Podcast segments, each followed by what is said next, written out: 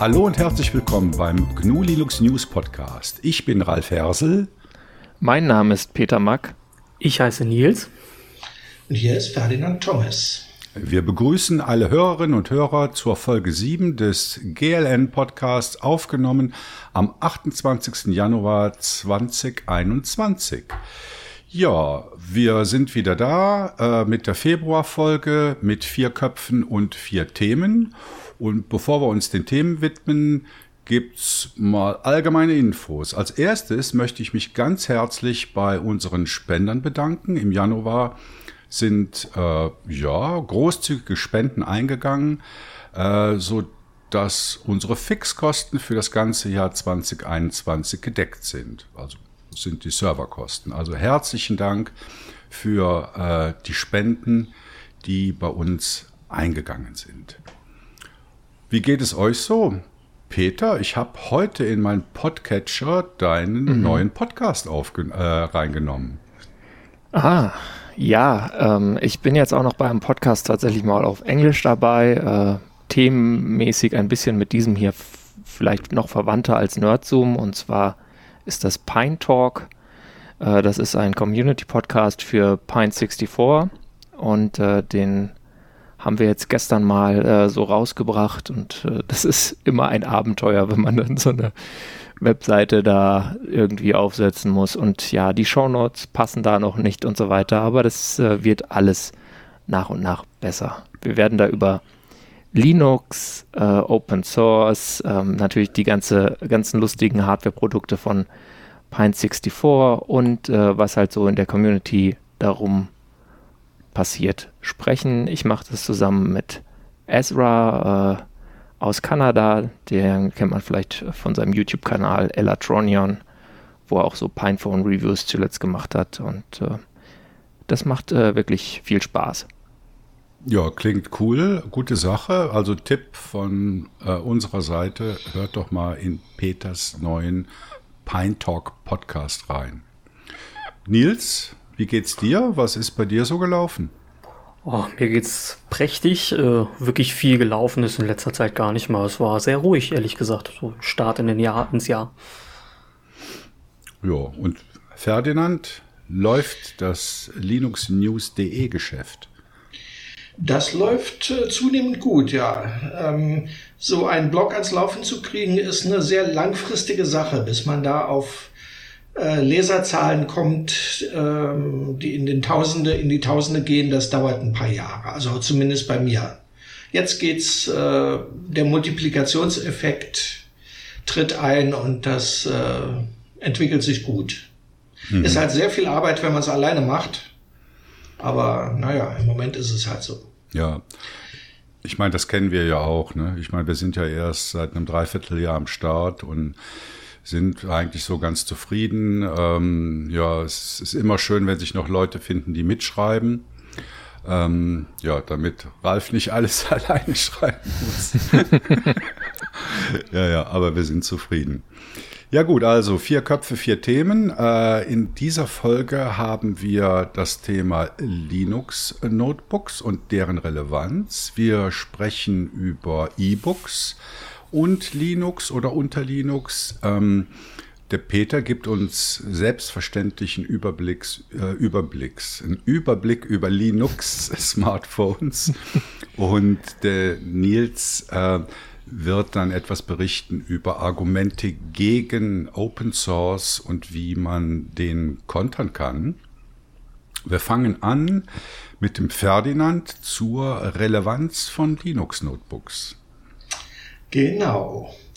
Linux-Notebooks äh, sind in den letzten Jahren äh, stetig äh, angewachsen, das Angebot.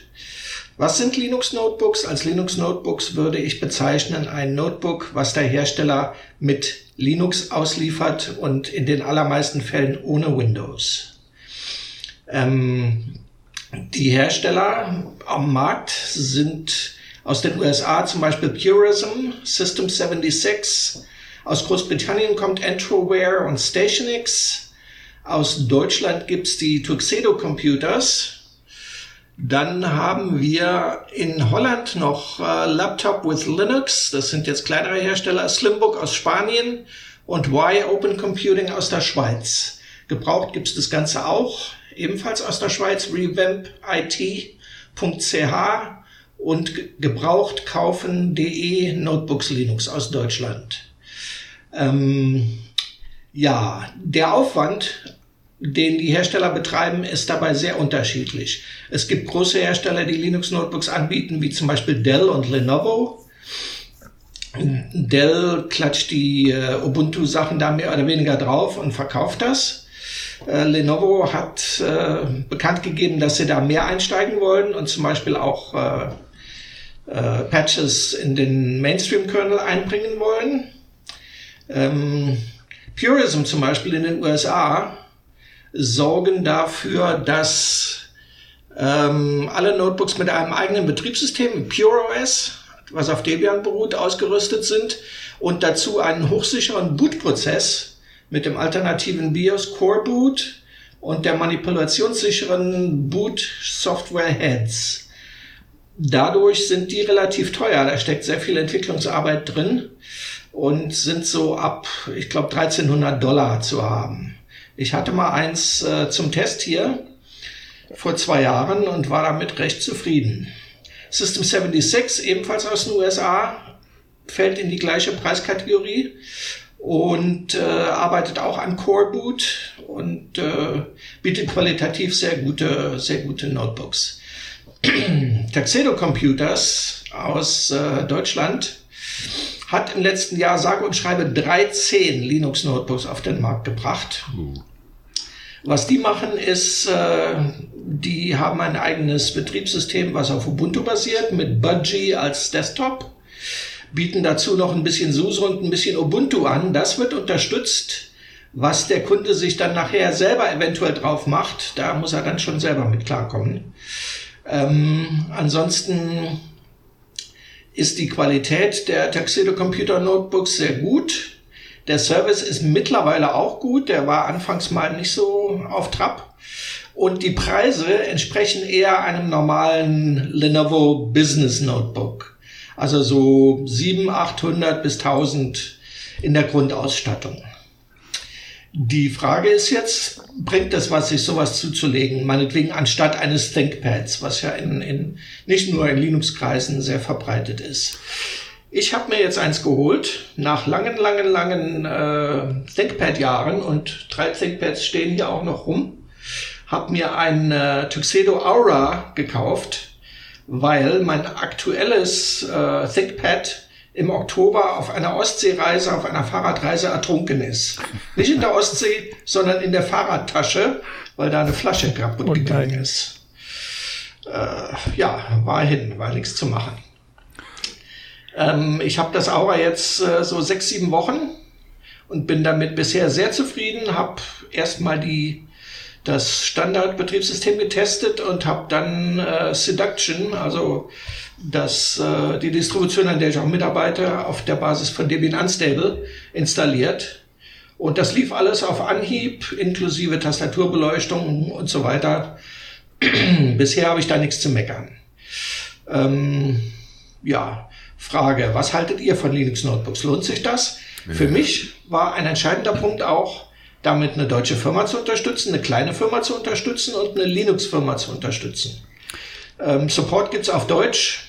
Das ist natürlich für, für viele auch ein Vorteil. Und von daher, ja, ich bin erstmal zufrieden.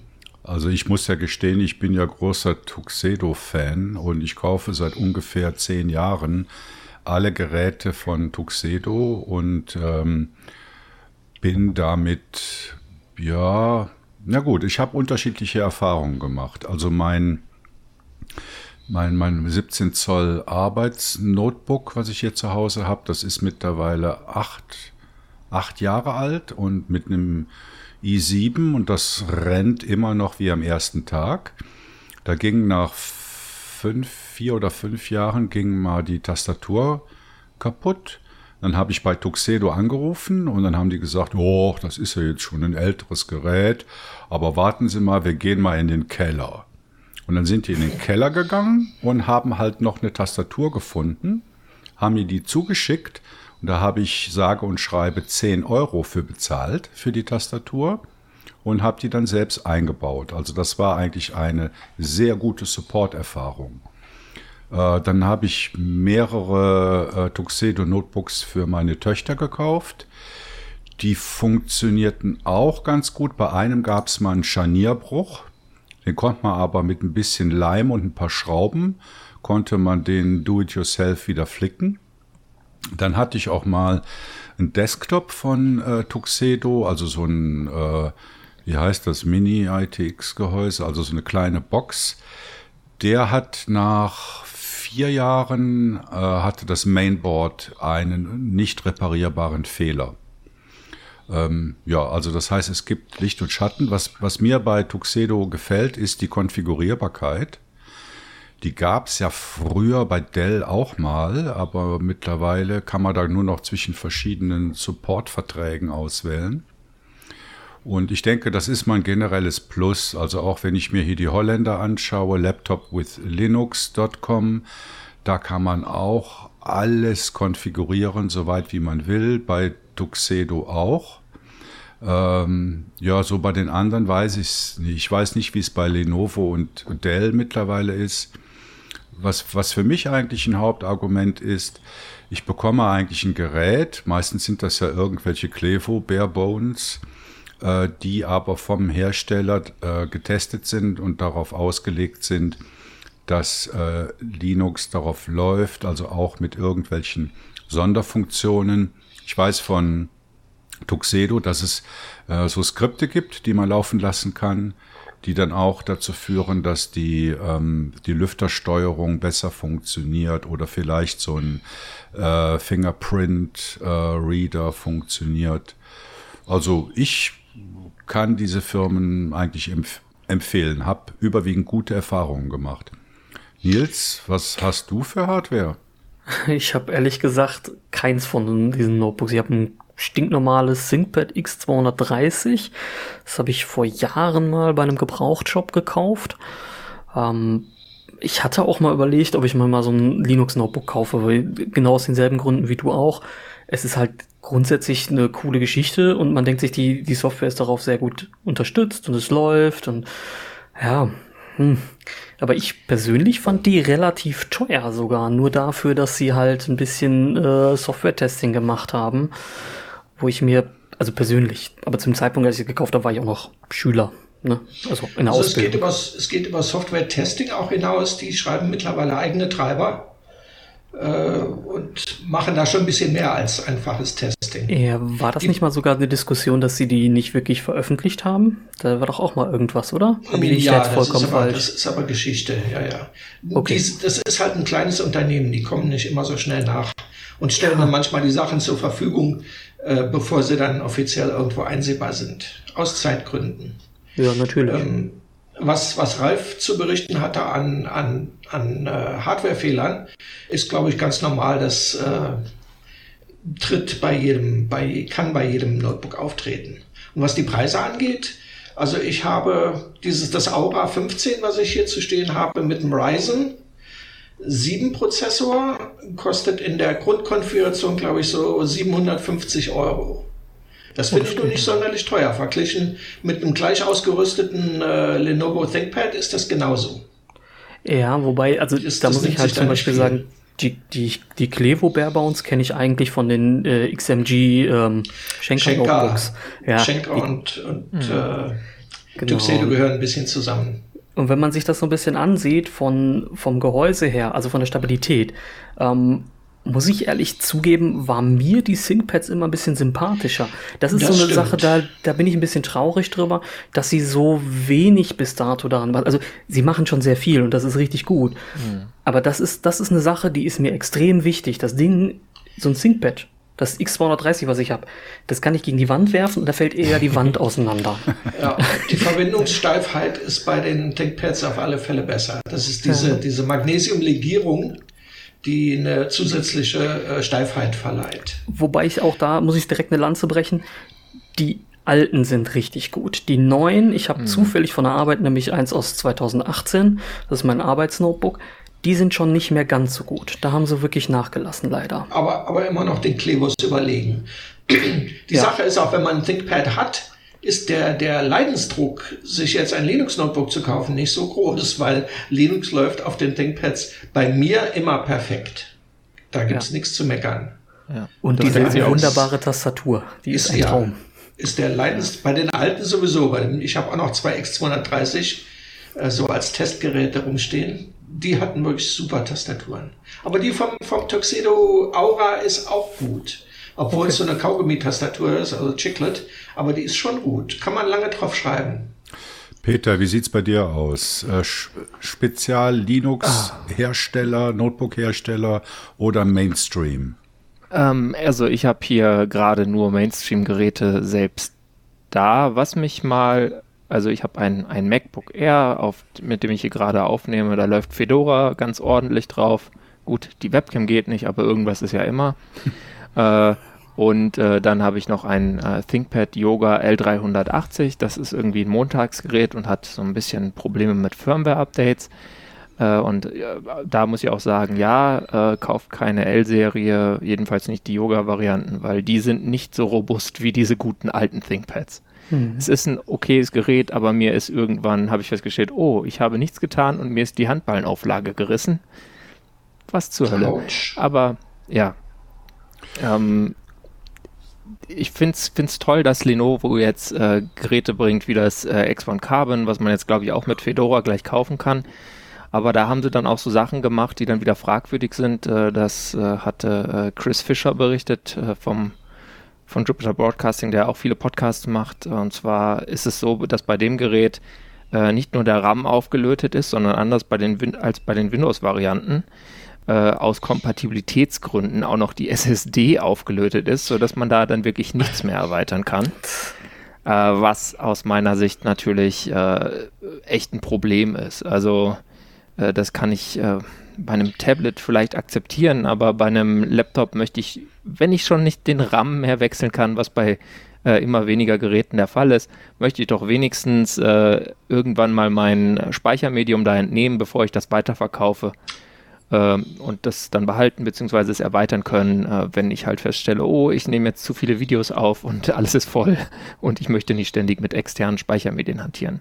Mhm. Sonst äh, finde ich interessant diese ganzen äh, Projekte, die halt dann mit äh, Core Boot äh, booten und so weiter. Also was System 76 da mittlerweile macht oder was Purism angefangen hat, äh, ist definitiv interessant. Ich habe hier auch noch einen X60S.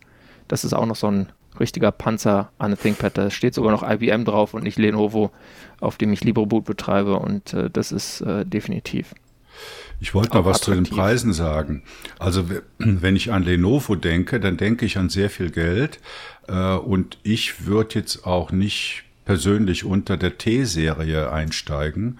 Und wenn ich jetzt an ein 15 Zoll T-Serie Modell denke, mit einem i5 oder i7 und einer 500er SSD und 16 Gig RAM.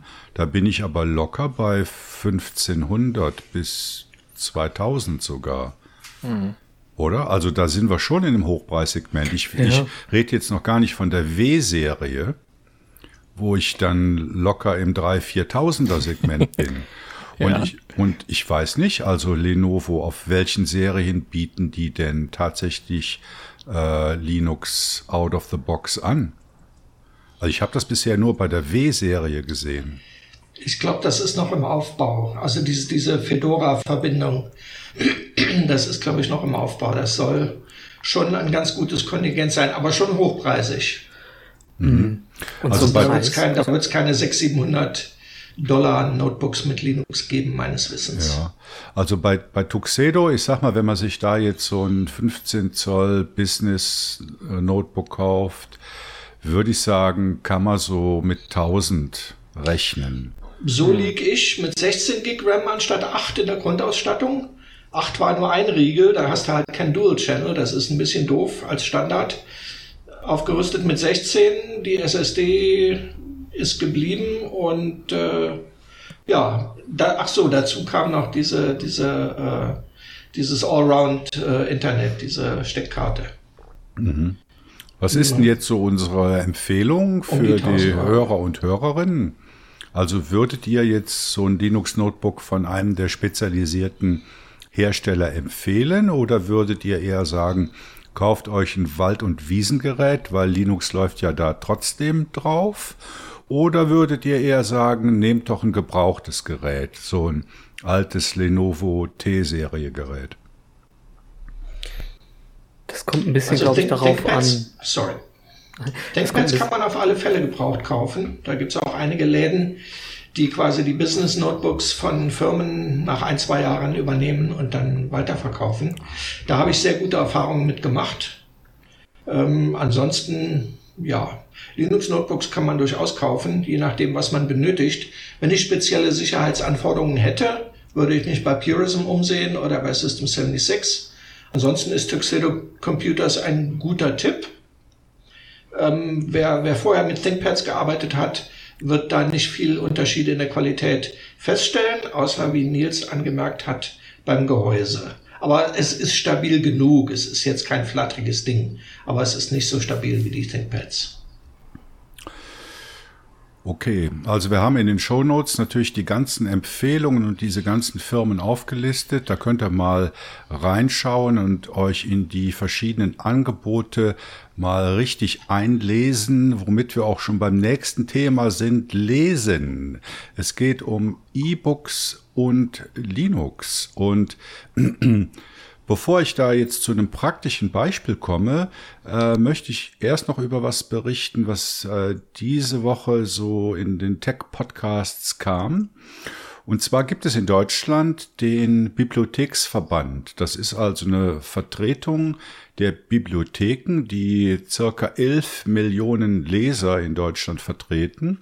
Und die haben einen offenen Brief geschrieben an den, an die Abgeordneten des Deutschen Bundestags. Also 600 Bibliotheksleiter haben da unterschrieben. Und da geht's um einen Fakt, den vermutlich äh, wenige kennen nämlich dass 70 Prozent der Topseller äh, bei den Büchern, die erscheinen erst bis zu einem Jahr später in den Bibliotheken. Also das, was ich jetzt an interessanten Büchern, die neu herausgekommen sind, normal im Buchladen kaufen kann, das findet man im E-Book-Bereich äh, bis erst ein Jahr später. Also 70 Prozent davon. Hat mich erstaunt. Und deshalb hat eben dieser Deutsche Bibliotheksverband ist hingegangen, hat diesen offenen Brief geschrieben und stellt zwei Forderungen. Erstens mal, dass E-Books so, äh, dem gedruckten Buch rechtlich gleichgestellt werden sollen. Also da geht es um die Mehrwertsteuer, um die Buchpreisbindung, was kosten die und um faire Lizenzmodelle. Und außerdem soll die Bibliothekstantieme äh, auch auf die elektronischen Bücher ausgeweitet werden, damit Autorinnen und Autoren auch für das Ausleihen von E-Books wie bei gedruckten Büchern angemessen vergütet werden können. War euch das klar, dass es so, solche rechtlichen Unterschiede gibt zwischen gedruckten Büchern und E-Books? Ja, also ich bin da schon ein paar Mal drauf gestoßen. Also so ein paar Sachen, die einfach irgendwie nervig waren. Und man sich gedacht hat, warum soll das jetzt wieder? Es ist ein elektronisches Buch und oh. aber das ist halt gerne mal so. Und äh, Ferdinand und Peter, lest ihr überhaupt noch Bücher? Also ich bin kein Bibliotheksbesucher, aber ich lese sowohl elektronisch als auch in Papierform. Äh, zum Beispiel Kochbücher komischerweise nur in Papierform. Ähm, andere Bücher auch sehr viel auf dem, äh, im E-Book-Reader. Ja, jeden Tag eigentlich. Mhm. Und Peter? Ähm, bei mir ist es so, ich äh, lese äh, E-Books viel. Ich habe aber auch einiges an Printbüchern da, ähm, was auch daran liegt, dass ich ähm, bei einem ja, Unternehmen der Branche arbeite und dann regelmäßig äh, man da günstig beziehungsweise gutscheinmäßig an so Bücherkontingente okay. kommt, die man dann da stehen hat und äh, zu dem man dann hoffentlich mal kommt, sie zu lesen. Äh, ich lese momentan weniger, als ich gerne würde, aber bin eigentlich schon ein begeisterter Leser. Genau, und da komme ich jetzt auch gerade zu meinem Use Case. Also ich leihe gerne Bücher in, in Online-Bibliotheken aus. Da gibt's ja diverse. Also es gibt online.de. Hier in der Schweiz gibt es die DB Ost, also ein Zusammenschluss von Bibliotheken, die halt ihren Bestand auf einem Online-Portal bereitstellen. Und wenn man so mal ein bisschen guckt, wie ist das denn jetzt äh, mit den E-Books und dem Schutz von E-Books, dann findet man sehr schnell zwei Begriffe, nämlich hartes und weiches DRM. Also was ist DRM überhaupt? Also DRM steht für Digital Rights Management oder wie Richard Stallman sagen würde, Digital Restriction Management oder Digital Handcuffs. Und der Unterschied zwischen hartem und weichem DRM ist, dass bei weichem DRM einfach nur so eine Art, äh, äh, ja, wie ein Wasserzeichen eingebunden wird ähm, in die Datei, damit man äh, nachverfolgen kann, ja, wer hat dieses Buch denn ausgeliehen und wer hat es vielleicht auch im Internet feilgeboten, illegalerweise. Und äh, dieses weiche DRM ist mir jetzt noch nie also ich habe es noch nie bemerkt, obwohl man liest, dass das ähm, eine größere Verbreitung findet. Was ich immer sehe, ist das harte äh, DRM. Und was bedeutet das? Also wenn man jetzt in so eine Bibliothek geht und sich ein Buch ausleiht, dann bekommt man zuerst nicht das Buch, sondern man bekommt eine ACSM-Datei. Die ACSM-Datei die enthält nur eine Referenz auf das E-Book. Es ist also nicht das richtige E-Book, oder? Das ist so eine, ich weiß gar nicht, ich glaube eine XML-Datei, wo nur eine Referenz auf das Buch drin enthalten ist. Und da fängt die Misere an, wenn man nämlich das E-Book, also ich sage jetzt mal im EPUB-Format, wenn man das auf äh, Linux-Software äh, lesen möchte. Mhm. Also das sieht dann so aus. Ähm, du gehst in die Bücherei, suchst dir dein Buch aus und da fällt dir schon mal auf, dass da dieses analoge Ausleihkonzept auch auf die E-Books angewendet wird.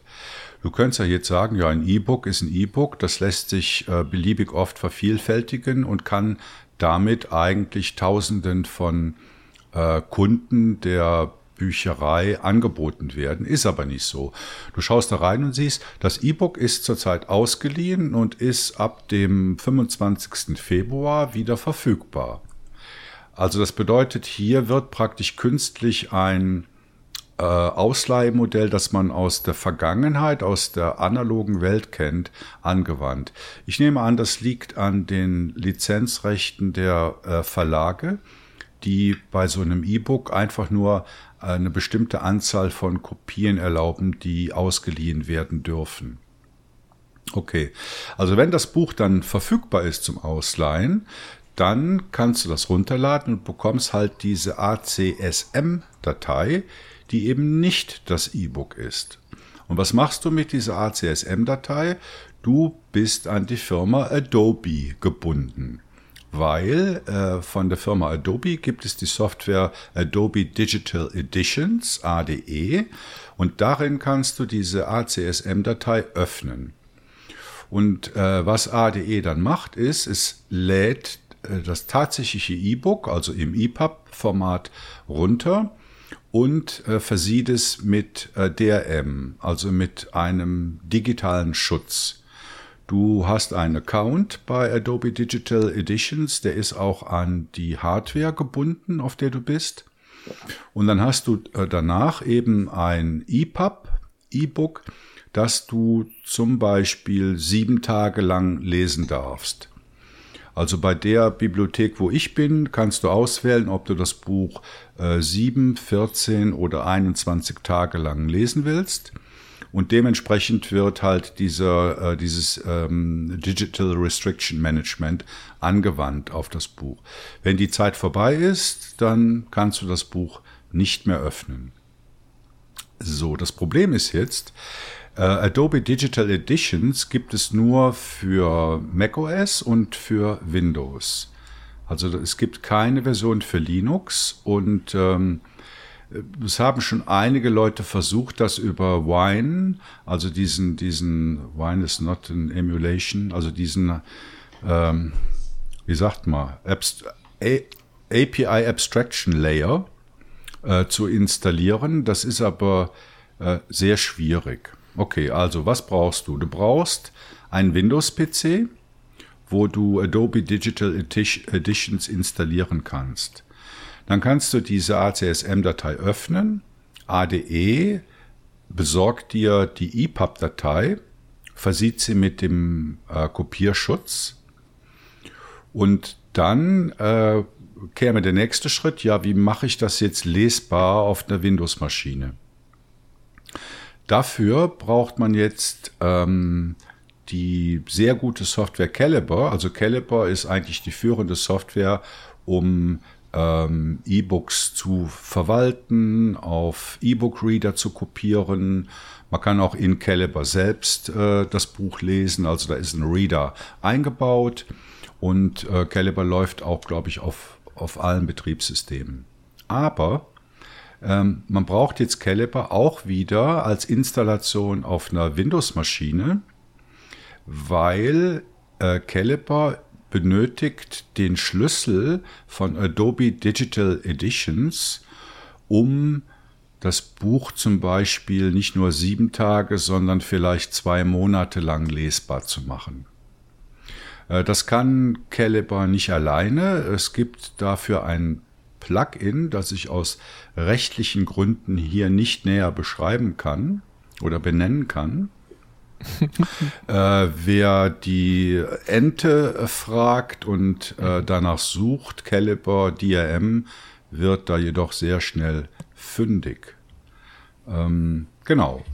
Und wenn man das Buch dann in Caliber öffnet, dann wird äh, dieser, äh, dieses Digital Restriction Management entfernt und man hat ein freies Buch im EPUB-Format, was man dann auch auf seinen ähm, E-Book-Reader, aufs Telefon oder wohin auch immer kopieren kann. Und man hat dann auch die Möglichkeit, das Buch vielleicht der, der Oma oder der Mutter oder den Kindern auch zum Lesen zur Verfügung zu stellen. Ich möchte hier ausdrücklich darf, äh, darauf, davor warnen, dass man hier keine Piraterie betreibt. Ich sehe das Ganze so ein bisschen wie beim normalen Buch. Also wenn ich mir ein Buch im, im Buchladen kaufe, dann kann ich das auch meinen Eltern, meinen Kindern zum Lesen geben. Also ja, also da wende ich jetzt dann auch die analoge Variante an, was das, das Leserecht angeht. Ähm, wie macht ihr das? Also wenn ihr E-Books habt äh, und unter Linux unterwegs seid, wie lest ihr die überhaupt? Mein Anwalt hat mir geraten, darüber nicht zu sprechen. also ich habe ich hab noch nie eins ausgeliehen und würde es auch nach dem, was du jetzt hier erzählt hast, nicht tun. Was, was bringt es mir, wenn ich zum Beispiel ein, ein Python-Lehrbuch äh, mir ausleihe und das nach spätestens drei Wochen zurückgeben soll. Das bringt mir gar nichts. Ja, das ist für mich vollkommener Unsinn. Zudem kommt, dass diese DRM-Geschichte einfach unerträglich ist. Ähm, ja, ich kaufe ab und zu E-Books und äh, verwalte die mit Calibre und äh, lese sie auf einem E-Book-Reader. Mhm. Gut, das sind dann aber Bücher, die kein DRM drauf haben. Richtig. Hm. Hm. Die gibt es ja auch durchaus. Also äh, das Humble Book Bundle ist da eine schöne Quelle. Ja, ja ähm, man muss ja nicht ich, bei Amazon kaufen. Genau, da habe ich viele, viele Bücher zu technischen Themen Richtig. mir gekauft über die Jahre und kaufe auch immer weitere. Das Problem ist, ich habe leider noch keins durchgearbeitet. Ja, was ich ja, bei dem Humble Bundle 200 Im, Stück ein kleines Geld und du hast was Gutes getan. Ja, genau, okay. das denke ich mir auch. Ich habe da auch kein Problem mit, da Bundles zu kaufen und die erstmal auf Halde zu legen. Ja, und eben, also ihr habt schon erwähnt, es gibt natürlich Alternativen. Also in den Show Notes haben wir auch einen Link reingestellt, der heißt ähm, alle, das ist ein komischer Link, ähm, allesebook.de und äh, dort findet man unter kostenlose E-Books eine eine sehr große Übersicht über äh, Verlage, ähm, Portale, wo man äh, Tausende von DRM-freien E-Books findet. Genau. Ähm, Ja, bei dem nächsten Thema äh, kommt DRM, also irgendwelche Restriktionen beim Zugriff, überhaupt nicht zum Tragen, nämlich mhm. bei den Linux-Smartphones. Ist das genau. richtig, Peter? Naja, also ich meine, wir haben da auch so manchmal mit äh, DRM zu tun, aber das ist dann eher Direct Rendering äh, und so weiter. ist schon, Graphic Stack. Ähm, und man kann auch auf dem Pinephone oder dem Librem 5, äh, sofern denn da die App vorhanden ist, was ich leider jetzt nicht aus dem Kopf weiß, äh, mit Foliate zum Beispiel. Das ist ein sehr schöner äh, E-Reader äh, für den, für, den, für den Linux Desktop und auch für fürs mobile ne äh, Linux äh, E-Books lesen, ähm, der auch dann gleich zum Beispiel ähm, so verschiedene von diesen Online-Bibliotheken, in denen diese gemeinfreien älteren Werke schön aufbereitet werden, gleich enthält. Also das ist definitiv noch ein Tipp. Äh, probiert mal Foliate aus. Äh, da packe ich auch noch einen Link rein. Aber äh, weg von dem Thema rüber wirklich zum Pinephone. Ich habe mir gedacht, ich rede mal diese Woche darüber, was denn jetzt so, äh, was es so gibt.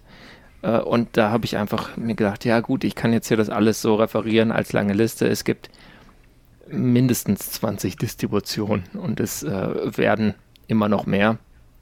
Manche sind dann auch schon wieder Vergangenheit, aber insgesamt ist auch immer die Frage, wie man das zählt. Zählt man jetzt einzelne Distributionen mehrfach für die verschiedenen Varianten, die sie mit verschiedenen grafischen Oberflächen rausbringen? Äh, Manjaro zum Beispiel äh, gibt es ja eine Variante mit Fosch, das ist diese GNOME Mobile Oberfläche, die Purism entwickelt hat, mit Plasma Mobile also vom KDE-Projekt und dann auch noch mit Lomiri, was ihr vielleicht von äh, Ubuntu, Ubuntu Touch kennt. Ähm, und bei Postmarket OS ist es ähnlich. Da gibt's auch, äh, da kann man sich auch mal ein Postmarket OS mit dem GNOME Desktop aufs Telefon machen, wenn man denn äh, da rumbasteln will. Äh, es gibt natürlich auch SXMO und so weiter. Ähm, aber wenn man jetzt dann mal fragt, äh, was, was geht denn da eigentlich? dann äh, stellt sich heraus, ja, also ähm, hm, meiner Meinung nach solltet ihr momentan, auch wenn ihr Plasma liebt, äh, wenn ihr jetzt so ein Pinephone habt oder haben werdet, äh, es, äh, weil ihr zum Beispiel jetzt müsste noch verfügbar sein, äh, die Mobian Community Edition geordert habt, äh, solltet ihr vielleicht dann einfach bei dem Betriebssystem bleiben ähm, und bei einer, generell bei der, bei der Forsch-Oberfläche die ist vielleicht ein bisschen minimalistisch und so weiter, aber das funktioniert alles sehr gut, sofern die Distribution das ordentlich integriert. Äh, das ist definitiv bei Mobian und bei Arch Linux ARM der Fall. Ich habe vergleichbar Gutes äh, aus vertrauenswürdiger Quelle über Manjaro Fosch und Postmarket OS, dort den Edge Branch ebenfalls mit Fosch gehört. Ähm, da äh, gehen die mobilen Datenverbindungen problemlos. Ähm, da kann man telefonieren und das ist eigentlich auch so, dass jedenfalls, wenn man da Probleme haben sollte, dann das, also es klappt auch aus, dass das Telefon rechtzeitig aus dem Deep Sleep aufwacht, bevor die andere Person äh, auflegt. ja, es, es ist auch so, dass das Modem meistens nicht verloren geht. Ähm, also bei Mobian kommt das eigentlich definitiv nicht mehr vor in meinen, meinen äh, Tests damit, äh, seitdem die da so ein eigenes Programm namens EG, EG25 Manager gemacht haben, was äh, quasi nach diesem Quectel EG25 Modem, was in diesem Gerät verbaut ist, benannt ist. Und ähm, das ist soweit schon ganz solide. Äh, das gleiche gilt für SMS, das geht auch. Was noch nicht geht, beziehungsweise nur mit Skripts und ist hacky, aber das werdet ihr in Deutschland eigentlich auch kaum brauchen, denke ich. Und zwar, das ist MMS. Äh, generell Chatdienste und so weiter, ja, äh, wenn das proprietär ist, ist es schwierig. Wenn es Open Source ist und äh, nicht föderiert und äh, es da nicht eine Vielzahl von Clients geht, äh, gibt, ist es auch schwierig. Äh, siehe zum Beispiel Signal, aber Telegram kann man nutzen. Ich habe auch gehört, dass Voice Calls mit Telegram Desktop problemlos gehen. Ähm, habe ich selber nicht probiert, weil ich Telegram immer so wenig mache wie, nötig, äh, wie möglich. Ähm, äh, schwierig ist natürlich auch Discord und so weiter, aber äh, Matrix geht ganz gut. ähm, wie ich es nutze, habe ich in meinem ähm, momentan, in einem Blogpost über mein momentanes Setup beschrieben. Ich nutze da äh, zwei Web-Apps tatsächlich.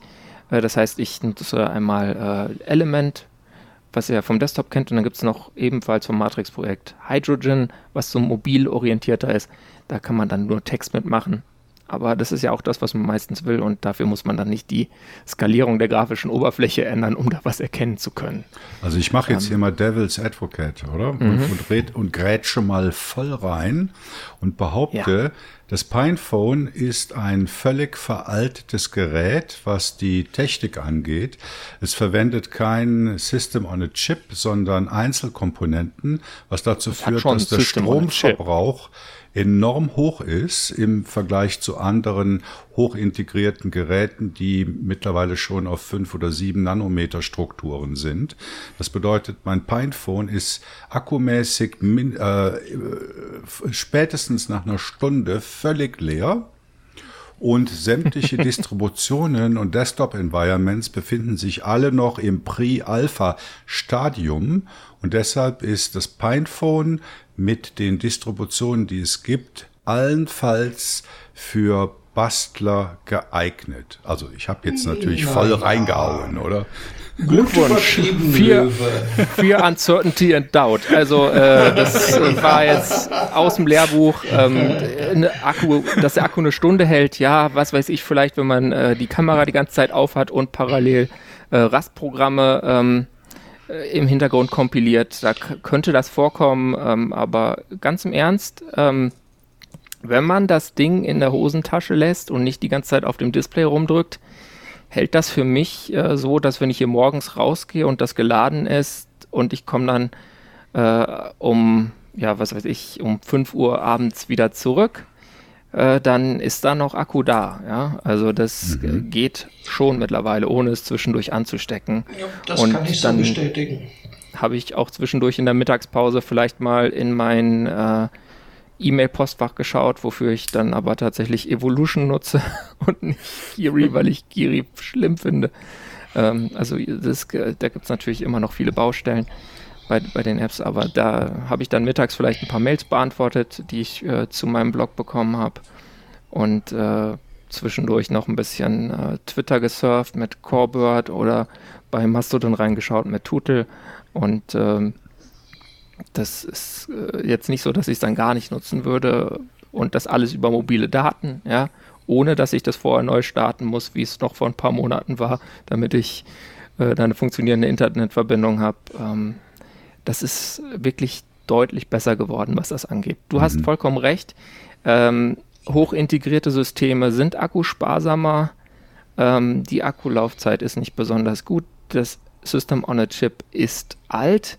Ich meine, vollkommen klar, die GPU ist ein Design aus 2008 äh, und das merkt man auch.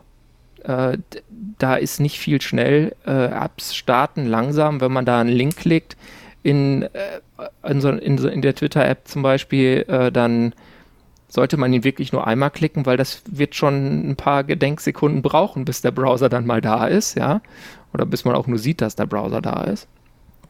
Aber insgesamt, wenn man mit dieser Langsamkeit leben kann und auch damit, dass das jetzt nicht immer super flutschig scrollt, sondern dass es vielleicht ein bisschen mehr ist, wie es anfangs mit Android war, ja, das war ja auch ziemlich rucklig dann kann man damit umgehen, denke ich. Also mhm. wenn man das will, kann man das schon nutzen. Äh, wenn man entschleunigt. Jetzt, ich genau. wollte es gerade sagen. genau, es ist so, ja. so ähm, integrierter Digital Detox. Diese, diese Nicht-Integration, die bei den normalen Android-Phones vorhanden ist, führt ja bei den Linux-Phones auch dazu, dass sie äh, eher die Privatsphäre schützen, weil das Modem zum Beispiel keinen Zugriff auf das RAM hat. Ja, und du hast genau. die Hardware-Switches. Die Hardware-Switch ja. ist leider bei Pinephone innen angebracht, beim Librem 5 auf der Außenseite, auf das wir alle warten, oder ich zumindest. Das sollte jetzt mal bald eintrudeln. Ähm, leider sind die beim, beim Pinephone innen drin. Was ja, natürlich ihre Effektivität ein bisschen herabsetzt. Sie sind nicht nur innen drin. Ich habe jetzt, äh, mir hat jemand netterweise eine 3D-gedruckte Hülle geschickt, äh, bei der man dann so eine Klappe runterfahren kann und dann kann man darauf zugreifen. Die sind auch so klein, es sind halt so Dip-Switches. Ja, äh, kennt ihr vielleicht von so alten Mainboards. Äh, da braucht man halt dann einen Zahnstocher oder so, um die zu bedienen. Also die ja, sind ist beim, nicht ideal gelöst. Die sind beim Pinephone Spielzeug und irgendwie es so ein Feature für die Feature. Es gibt jetzt auch ein Kabel, was die nach außen führt auf die Rückseite der Außenhülle. Das verbessert das dann schon ein bisschen, aber dann hat man da so ein Kabel umbammeln. Ist auch nicht ideal. Ja, kommen wir doch mal zur Software. Also, also Peter, du hast ja da den Überblick, ja. wenn du jetzt mal über diese ganzen Distros und auch über mhm. die äh, Desktop-Environment schaust. Was glaubst du denn, was sind denn die zwei oder drei am weitesten entwickelten Distros fürs Pinephone, die du jetzt empfehlen würdest?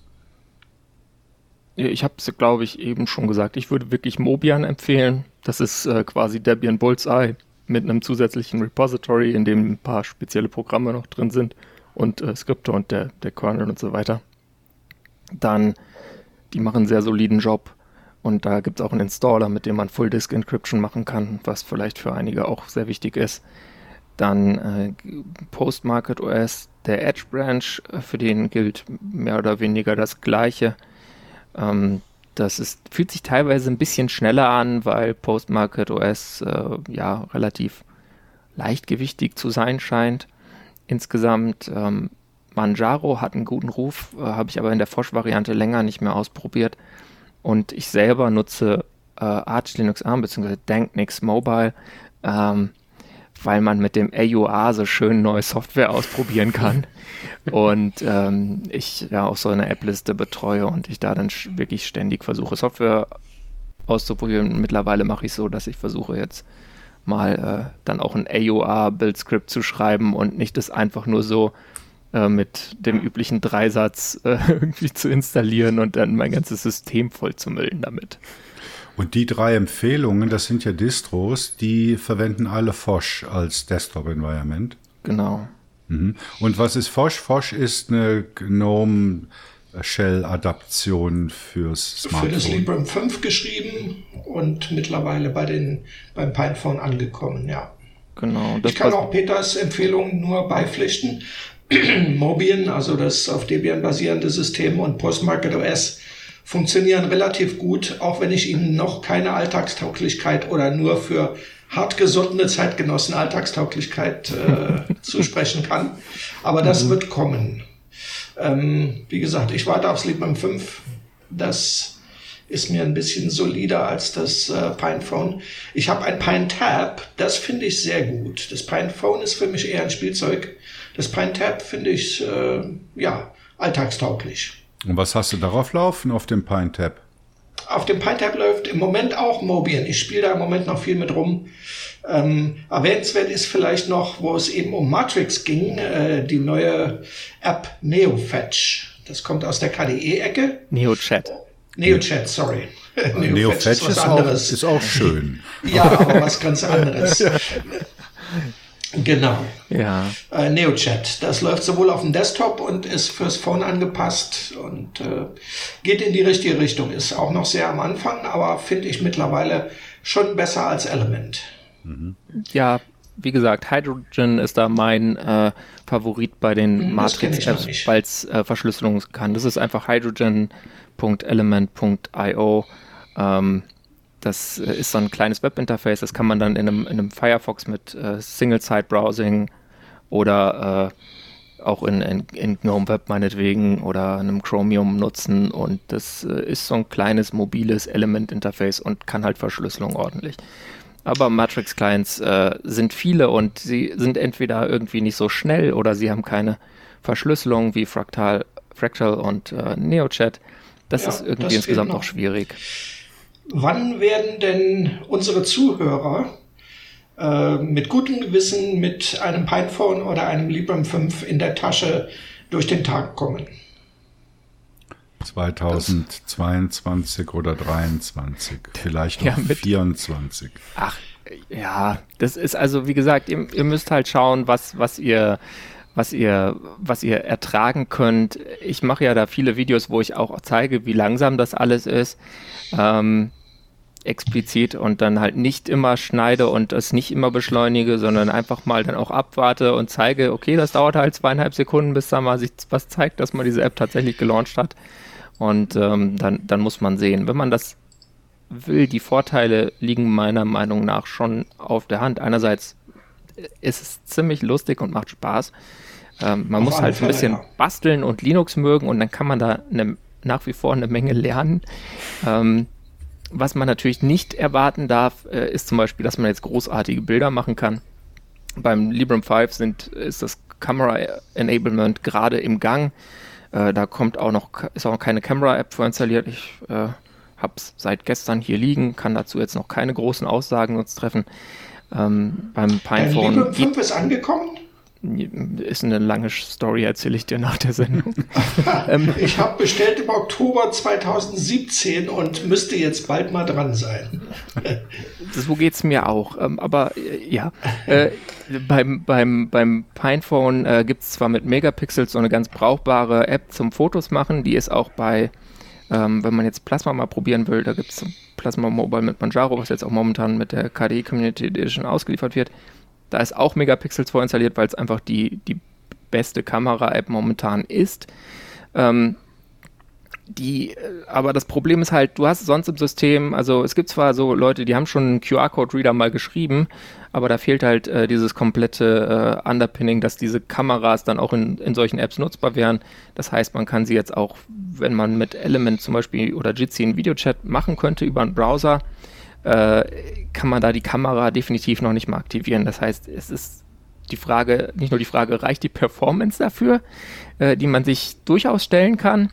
Ähm, ich denke, es könnte knapp reichen bei niedrigen Auflösungen, äh, aber es geht einfach noch nicht, weil da äh, noch ja, Software-Layer, sage ich mal, fehlen, um das möglich zu machen. Also Peter, alles, ich, Peter, ich stelle jetzt, ich stelle jetzt mal die Sonntagsfrage. Mhm. Und die Sonntagsfrage heißt ja, wenn am Sonntag dein jetziges Smartphone kaputt gehen würde, welches Telefon für den ganz normalen Alltagsbetrieb würdest du dir kaufen? Also natürlich Prämisse so frei wie möglich. Ein Pinephone. Weil das ist am ehesten verfügbar. Okay. Und ja. gut, ja. Und da tut sich für mich ein Problem auf. Ähm, die Sachen, die Peter jetzt beschrieben hat, was noch alles nicht geht. Das sind alles Sachen, die werden demnächst oder irgendwann funktionieren. Hardware, Software, Kamera, pipapo. Das, nicht, das Hauptproblem ist, sind meiner Meinung nach die fehlenden Apps. Wenn ich jetzt mir morgen ein neues Telefon kaufen würde, dann müsste ich schauen, was für Android-Apps brauche ich wirklich und gibt's die? Die Antwort gibt's die wird wahrscheinlich eher Nein lauten. Ähm, mhm. Dabei geht's um Sachen wie Banking, ähm, dabei geht's um Sachen, die ich fürs Fahrrad brauche und so weiter. Mm, das ist schwierig. Da können Web-Apps, Progressive Web-Apps helfen, aber bis das wirklich alltagstauglich ist, das wird dauern. Und ich würde mir wahrscheinlich jetzt für den Alltag noch kein Linux-Phone besorgen. Und Nils? Sondern ein billiges Android-Ding. Ja, Nils, was würdest du dir kaufen, wenn dein jetziger, dein jetziger Daily Driver am Sonntag in die Pfütze fällt? Ui, äh, ich würde ganz doll weinen, weil ich mich nicht entscheiden kann. Ich hänge mhm. wirklich in so einer Art Entscheidungsfindung im Moment auch, weil ich möchte gerne ein Linux-Handy haben. Aber das, was mir geboten wird, ist bis dato nicht das, was ich brauche. Mhm. Und ich habe hier so ein OnePlus 6T habe ich hier rumliegen und das funktioniert auch noch, aber naja, ich würde es gerne durch ein bisschen freiere Software irgendwie ersetzen, aber es geht halt nicht. Also ganz ehrlich, fest mhm. beim Fahrradfahren, wie, wie Ferdi auch gerade schon sagte, es sind Sachen wie ähm, Tracking-Apps oder ähm, Navigationssachen, all solche Späßchen, die du einfach brauchst. Ne? Mhm. Beim ja, Campen zum Beispiel habe ich sowas wie ähm, Outdoor Active und so die Dinger, wo ich halt einen GPX-Track kriege, wo ich mal einfach dann eben den Trail abfahren kann. Das kriegst du halt noch nicht. Das ist halt alles noch nicht richtig verfügbar. Oder die Leistung reicht nicht aus, um es per Web-App zu machen. Ja, also bei ja. mir sieht's bei mir sieht's ähnlich aus. Äh, ich glaube, ich würde mir ein Fairphone kaufen. Da habe ich zwar nicht die freie Software, aber ich habe wenigstens mal ein Gerät, was man äh, reparieren kann. Ja.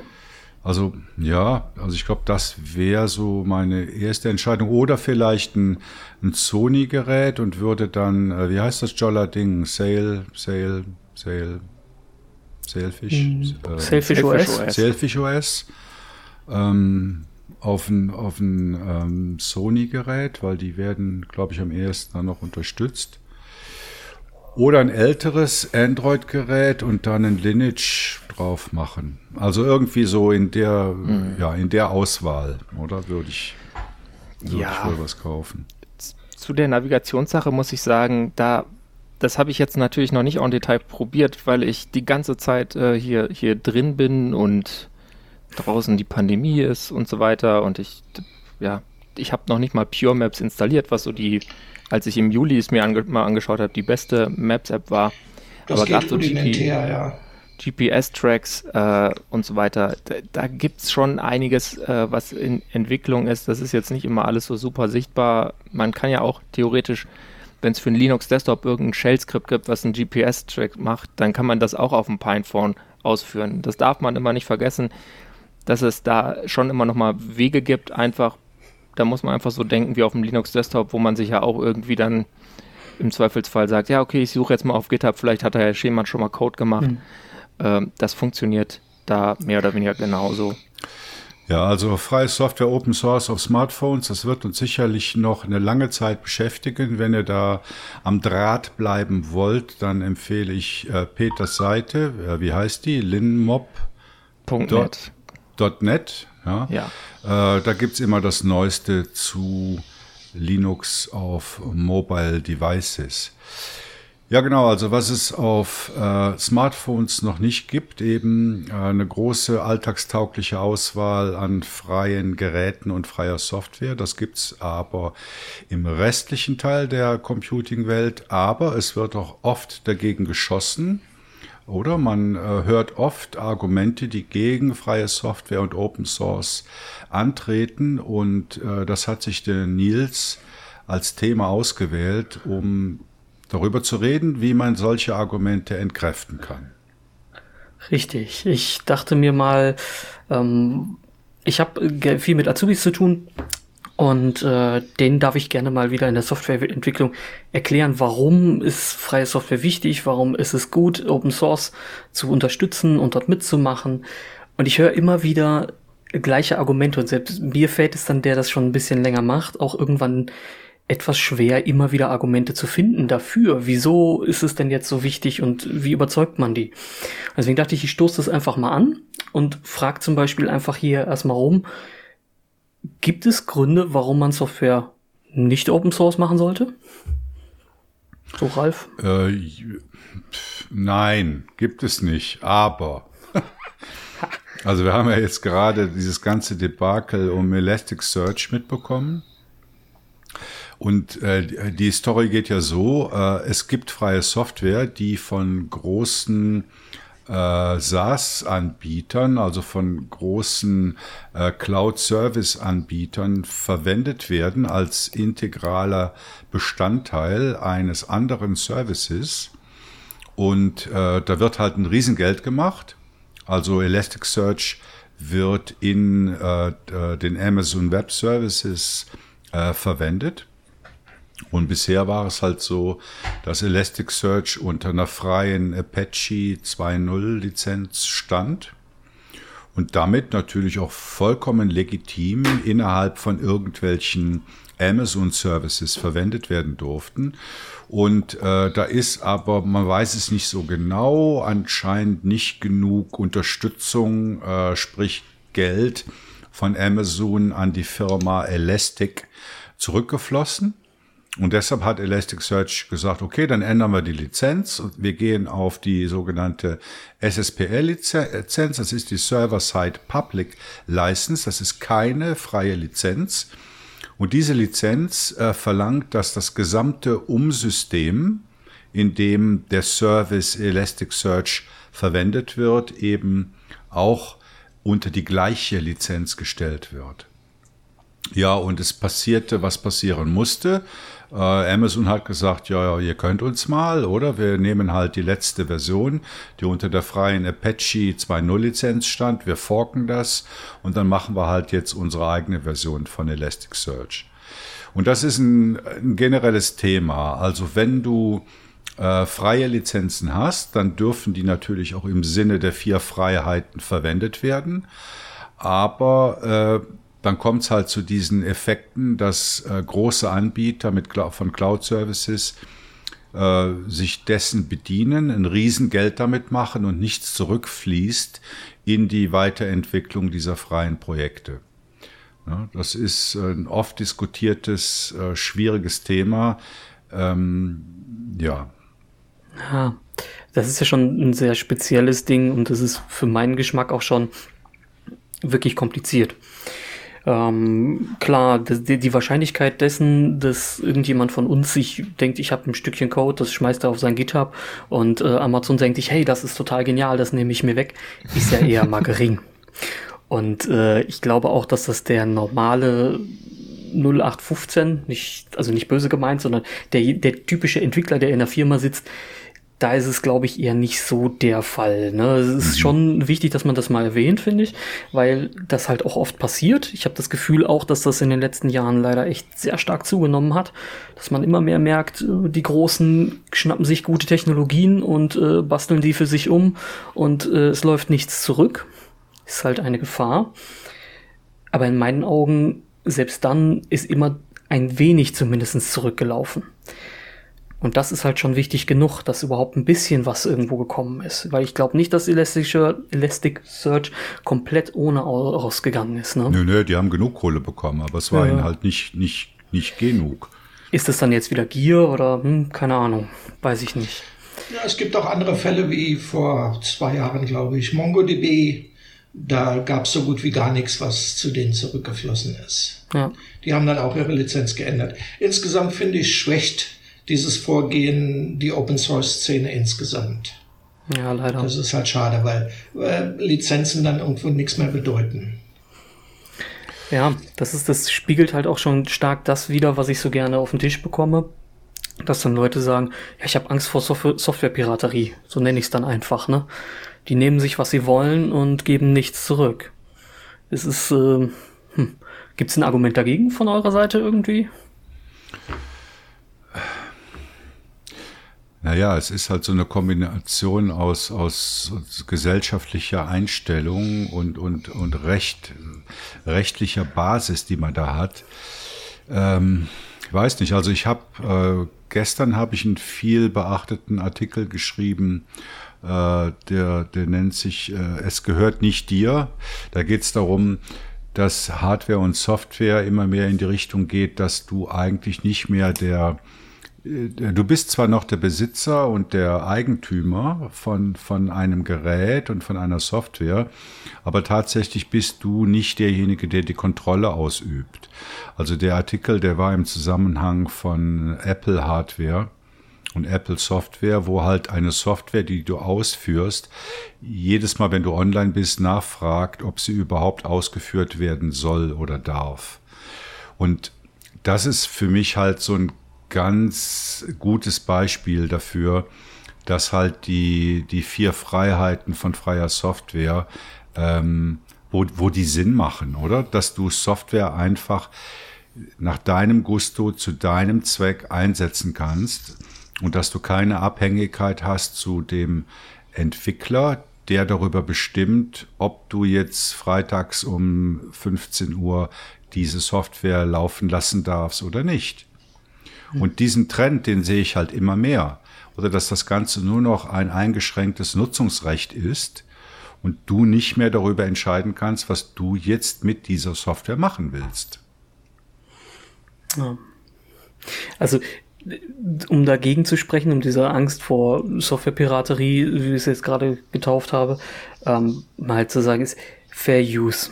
Also ich glaube, wenn man sich ein bisschen mehr wie früher oder generell mal so ein bisschen an die Nase fasst und sagt, so wie ich die anderen behandle, behandeln sie auch mich, ähm, wird das wieder passieren. Das gilt nicht für die Tech-Giganten, ganz klar, das ist ganz normal. Aber ich glaube, wenn man selbst schon wieder diese Einstellung ein bisschen nach außen hin zeigt und sagt, okay, wir können das machen, und machen das gemeinsam, kommt es auch wieder. Und dann kommt auch der Gedanke wieder. Nicht ohne Grund wächst Sachen wie äh, Open Hardware und ähnliches immer wieder ganz schnell, ganz stark und bleibt dann auch erstmal. Also äh, ich bin heute zufällig nochmal auf so eine Geschichte gestoßen. Ähm, ich weiß nicht, ob 3D-Druck-Fans bei euch bei sind, aber zum Beispiel der Prusa, das ist der Josef Prusa aus, boah, oh, ich weiß gerade gar nicht mehr, wo er herkommt. Der hat auch seine kompletten 3D-Drucker, den er entworfen hat, ähm, unter Open Source Lizenz gestellt. Das ist der erfolgreichste 3D-Drucker, seit dem 3D-Druck da ist. Und das ist schon geil. Und da muss man sich mal angucken, da hat das funktioniert. Und die Leute bezahlen dafür. Das Ding kostet richtig Geld, aber das hat so viel Improvements über die Jahre bekommen, das ist unfassbar. Und also, das ist bis heute alles Open Source. Total genial.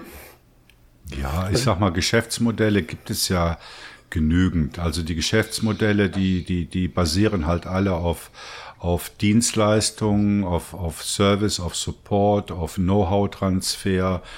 Und ich, ich meine, äh, ich finde das halt super, oder? Du schreibst eine Software, du schreibst die nach dem alten Modell vermutlich erstmal für dich selbst, oder? Weil dich irgendwas kratzt, was du lösen willst. Und dann gibst du das Ding halt frei und sagst, guck mal, ich habe hier was gemacht, oder? Das ist vielleicht für andere auch nützlich. Und dann sollen die Leute das nehmen. Äh, ich meine, ich habe das ja jetzt gerade am eigenen Leib erlebt, oder? Ich habe ja hier diesen ähm, weil, weil MPS YouTube nicht mehr funktionierte, also dieser Music äh, Downloader äh, von, von, von YouTube Musik, habe ich ja was Neues geschrieben, Uplay. Und das habe ich halt auch direkt in, in mein, mein Git-Repository gestellt. Und da ging es ruckzuck, dass andere Leute das auch cool fanden, dass die contributed haben, dass, dass die Verbesserungen eingespielt haben, dass es als, als Our Package äh, paketiert haben und so weiter. Und das sind all, halt alles Sachen, die du, äh, die Synergien, die du nicht hast, wenn du das Zeug geschlossen hältst. Mhm. Ja, das war jetzt mal so ein, Beispiel aus, aus einem ganz kleinen Bereich. Also das sind 400 Zeilen Code. Und äh, wenn es Leute gibt, die das interessiert, dann stürzen sie sich darauf, schauen sich den Code an und fangen an zu verbessern. Und das ist einfach ein, ein riesiges äh, Potenzial an Synergien, die sich daraus ergeben. Ja, genau. Ich sehe auch halt, also dann, dann kommen wir gerade direkt gut zu dem Beispiel. Du hast dir selber was gemacht, das hat das für dich war es erstmal interessant. Du weißt ja auch gar nicht, ob du es für andere nicht auch interessant ist, also stellst du es erstmal online. Mhm. Und da habe ich jetzt bei Bekannten sogar schon Hürden festgestellt, die sagen, ja, ich habe Angst, dass mein, die Qualität meiner geschriebenen Software so schlecht ist, dass ich das gar nicht online stellen möchte, weil, naja, das, das will doch keiner haben, das ist doch Schmu.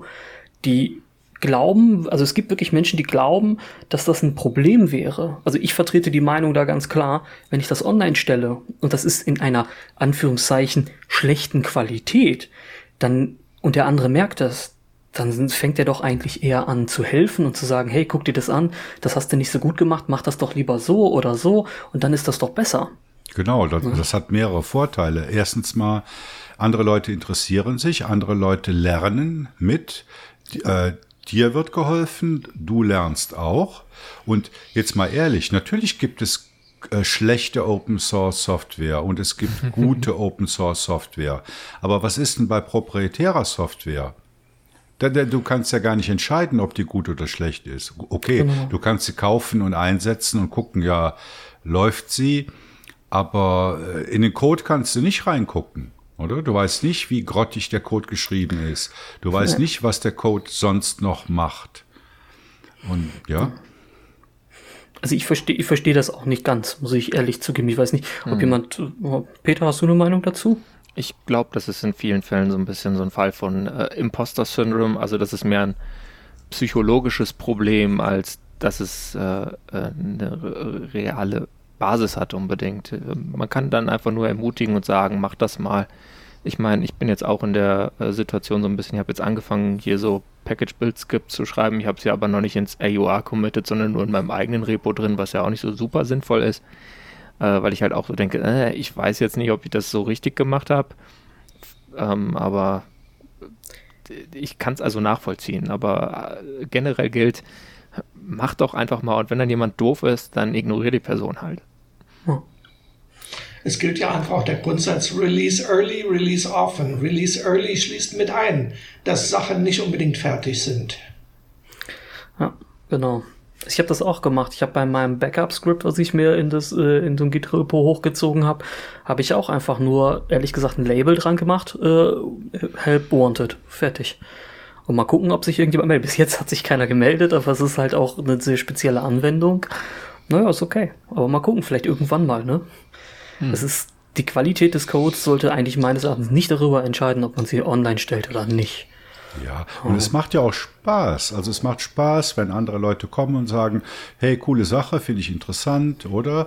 Mach doch das und das noch anders und ich helfe doch auch gerne mit.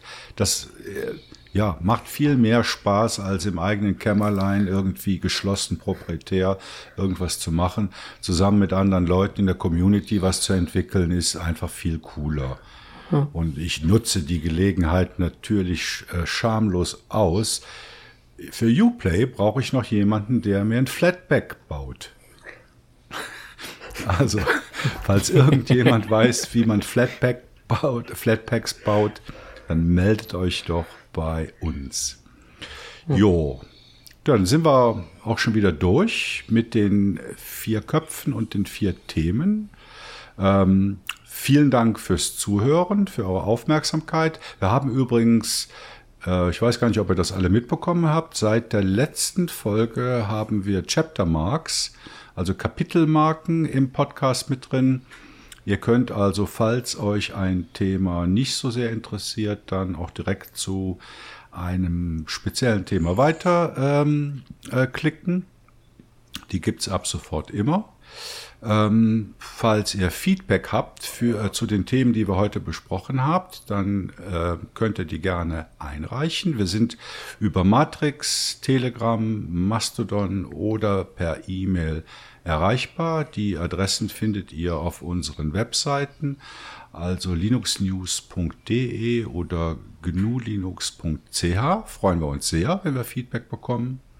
Und äh, Mitarbeit bei GNU Linux News ist immer willkommen. Wir suchen immer Autorinnen und Autoren, die aus der freien Welt schreiben. Ja, also ich bedanke mich auch beim Nils, ich bedanke mich beim Peter Mack und beim Ferdinand. Ich hoffe, euch hat's auch gefallen. Ja, war nett. Mal wieder. Spaßig wie eh und je. Dem kann ich mich anschließen. Genau, dann macht's gut. Wir hören uns dann am 1. März mit der GLN Folge 8 wieder. Viel Spaß, bleibt gesund, habt einen guten Monat und ciao. Tschüss. Tschüss. Macht's gut.